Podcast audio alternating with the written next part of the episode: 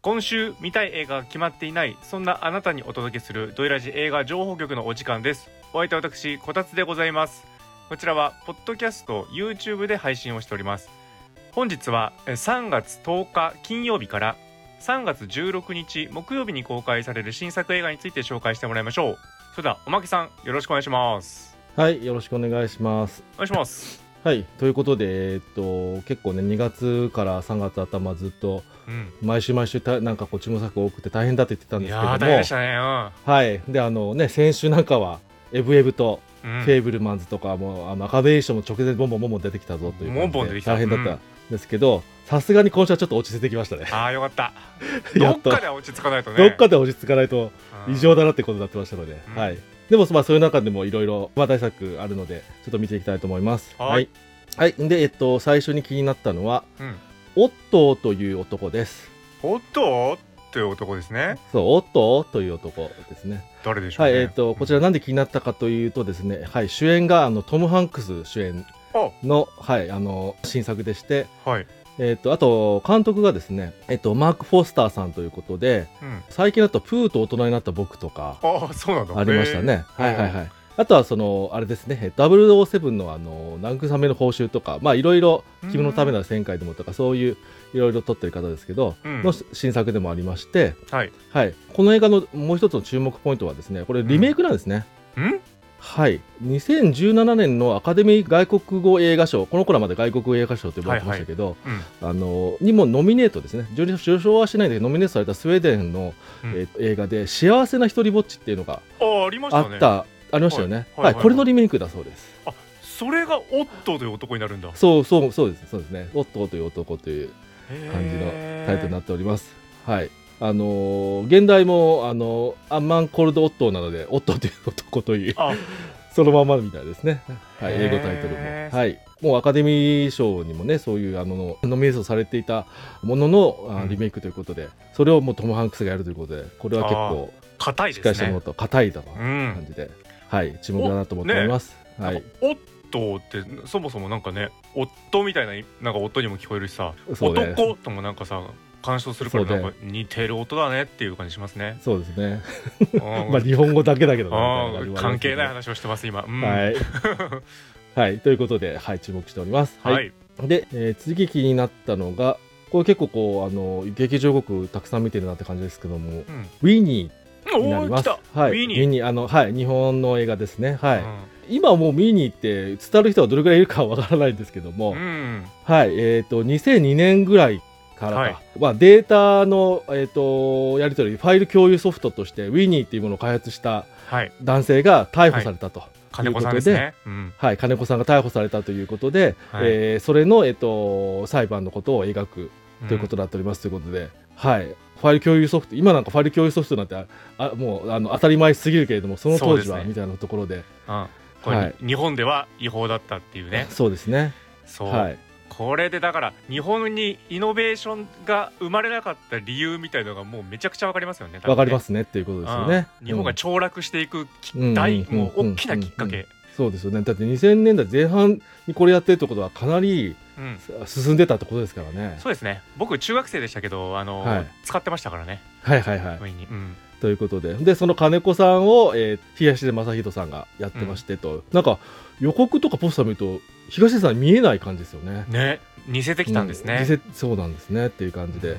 で、えっとその裁判で、えっと弁護士ですかね、えーやるのが、えっと三浦貴弘さんということで、はいうんこっちも実在の人ですもんねはい、かなりあのいろんなところで興味湧くようなあうのんトピックがある、はい、作品なのでちょっと見たいなと思っておりますいやー大好きですよ、うんう金子さん亡くなってしまいましたもんねあそうなんですねすみません僕存じてましたなかったんですけどそうなんですねあそうなんですよ、ううんんまあ多分その辺の顛末もやるんだと思うんですけどね、うんうんううんんでもこれあれですかねえっと本当にもう本名役なんですかね金子さんとかもね多分ねそうですねそうですよねあのじゃないとウなんかィニーじゃなくなっちゃうもんねそうですよねなんか日本の映画だとなんかなかなかないスタイルですよねなんかやっぱ、あの海外とかアメリカだとねすぐソーシャルネットワークとかって言って、うんうんそのままザッカーバーグのことやったりとかって言ってで日本だとなかなかそういうのがないよねとかって言われてたけど、うんやっと日本でもそういうえまだまだ近しいあの過去の人たちのリアルなそういうものを描くあの描くっていうのがなかなかないのでそういう点でもちょっと注目したいですね。うん確かにそうだよね本当にザッカーバーグに慣れた人ですからねうんうんう、うんん、いやというー感じで絶対忘れたくない人ですねうんはい注目です。はい、はいえー次も日本映画の方で、えーうん気になったのは「一人ぼっちじゃない」という映画になります。あれさっき「幸せの一人ぼっち」のリメイクだったけどそうですね。こっちは一人ぼっちじゃない、こちら一人ぼっちじゃないという感じでうんなってますので、はいえーこちらですね、えー、とちょっと話題になってるのがバンドのキングヌーの、はいはいえー、とボーカルの井口悟さんが主演をするということで主演はい、主演なんですこのなんかちょこちょこね、えー、と俳優仕事で脇役とかはいろいろやってると思うんですけど結構主演として今回初で映画やるということでえ注目されておりますね。うんうんうんはい、であとはあのー世界の中心で愛を叫ぶ」とか、うんあと押井守さんの「スカイクローラー」とかとかなほうのあの脚本をやられてた伊藤千尋さんっていう方のこれ、えっと、同名小説の映画化なんですけど、うんうんえっと、今回あの伊藤千尋さんが監督もするという感じであやるそうです。あそうなのはいすごいね、本人がやるという感じで、はい、なかなかへそうですね今まで脚本ばっかりやってたみたいなんですけど、ーうんそういうところでも注目されしてみたいなと思ってます。はい、すごいですねそうですねだ。って脚本の人が監督やってミュージシャンが主演やってみたいな、そうですもね。うみんな違うことやってるみたいなね、そうですね。うんはい。まあ、相手役みたいな方が、えっ、と、馬場ふ香さんがうやーっんてまして、はいはい、あの、また河合優美さんが出ていますと。 出過ぎ出過ぎという感じで、はい、キャストの方もこう、注目な感じで、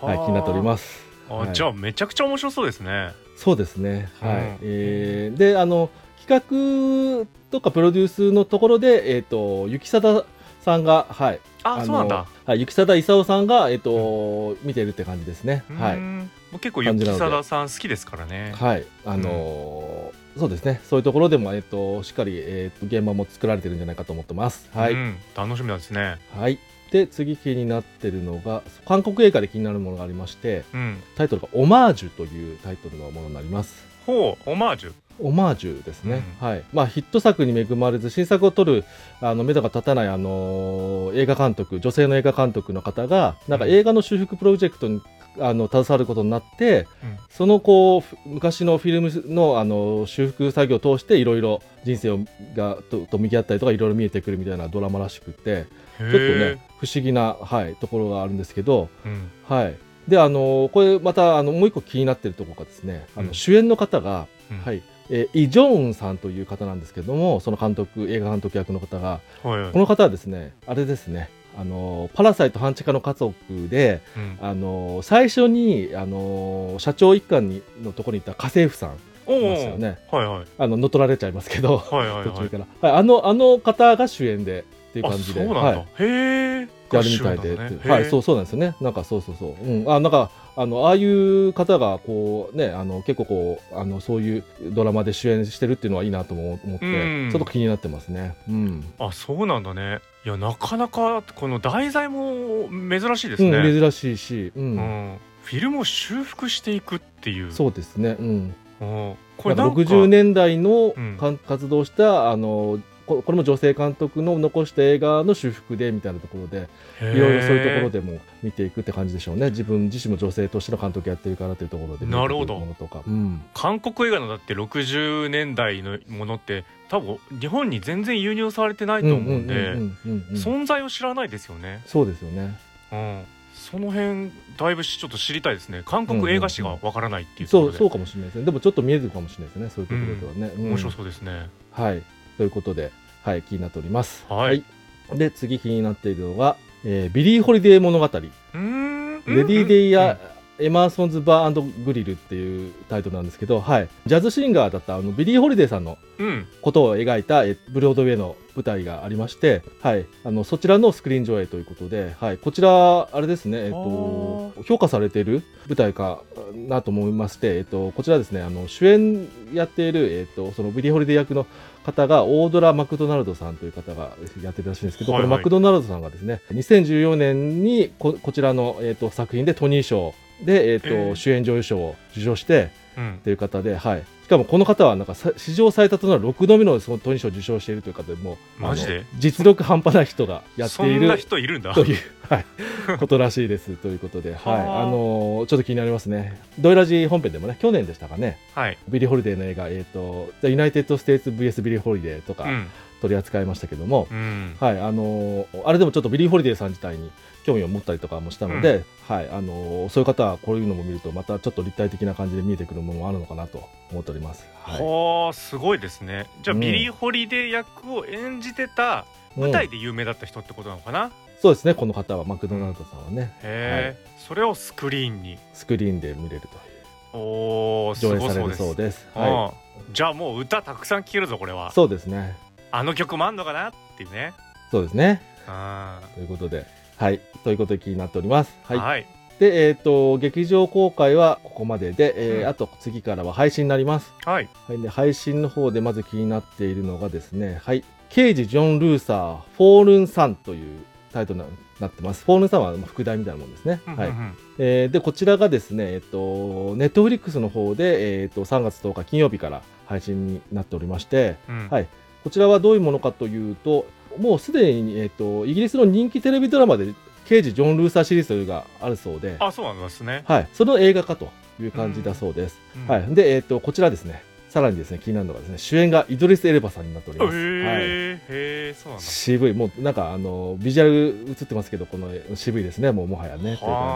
はあはい、イドリス・エルバさんが、はい、片指の敏腕刑事を演じる人気シリーズうんの映画化という感じになっておりまして、うんまあ、えーのネットフリックスで見えますので、はい、うん面白そうですね面白そうですね。はい、あの刑事戻して、あとアンディサーキスさんとかも、おうえー出てるみたいで、はい、あの、うんランディサーキスさんがえっ、と連続殺人犯をやあって似る。合うねそうで、はい、似合うちょっとそう いう、そういう対決もうね、んなかなかいいですよね。イドリスエルバさんとアンディサーキスさんの対決っていうのも、そうですねという感じではうんい、ちょっと気になっておりますね。うはい。ん見た見たいで次に気になっている、えーと配信の作品がこちらもネットフリックスでこちら3月16日木曜日から、うんえー、と配信になるんですけども、えー僕の人生に追いつく時」という映画になっております。僕の人生に追いつく時はい、なんだ、はいえー、とこちらイタリア映画みたいでうんちょっとあの監督さんとか俳優さんとかちょっと存じ上げないんですけどもうん、これはねあれですよどういう映画かっていうちょっと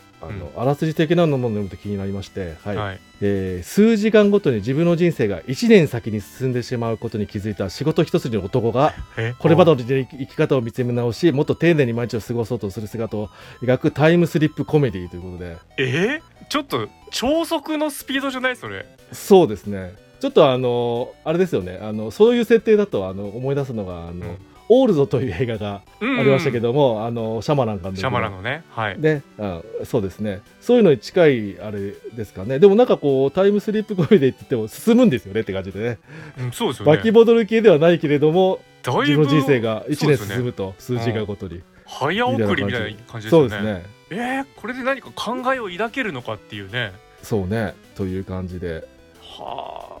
なんか一瞬だったな人生ってなりそう ですね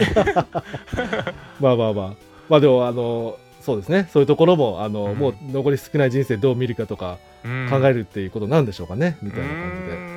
気になりますね、はい、ちょっとこの、そう、あの、特殊設定の中でどう描くのかって気になるので。そうだね戻んないタイムスリップもの面白いねそうですね。今までにある意味ないかもな、みたいな感うんじうで、んちょっと気になってますという感じで。はいはい。はい。ということで、今週は以上になります。おーということで皆さん気になる映画はありましたかもし見たい映画やおまけさんも取りこぼしてる映画がありましたらぜひ Twitter や YouTube のコメントで報告してみてくださいねそれではまた来週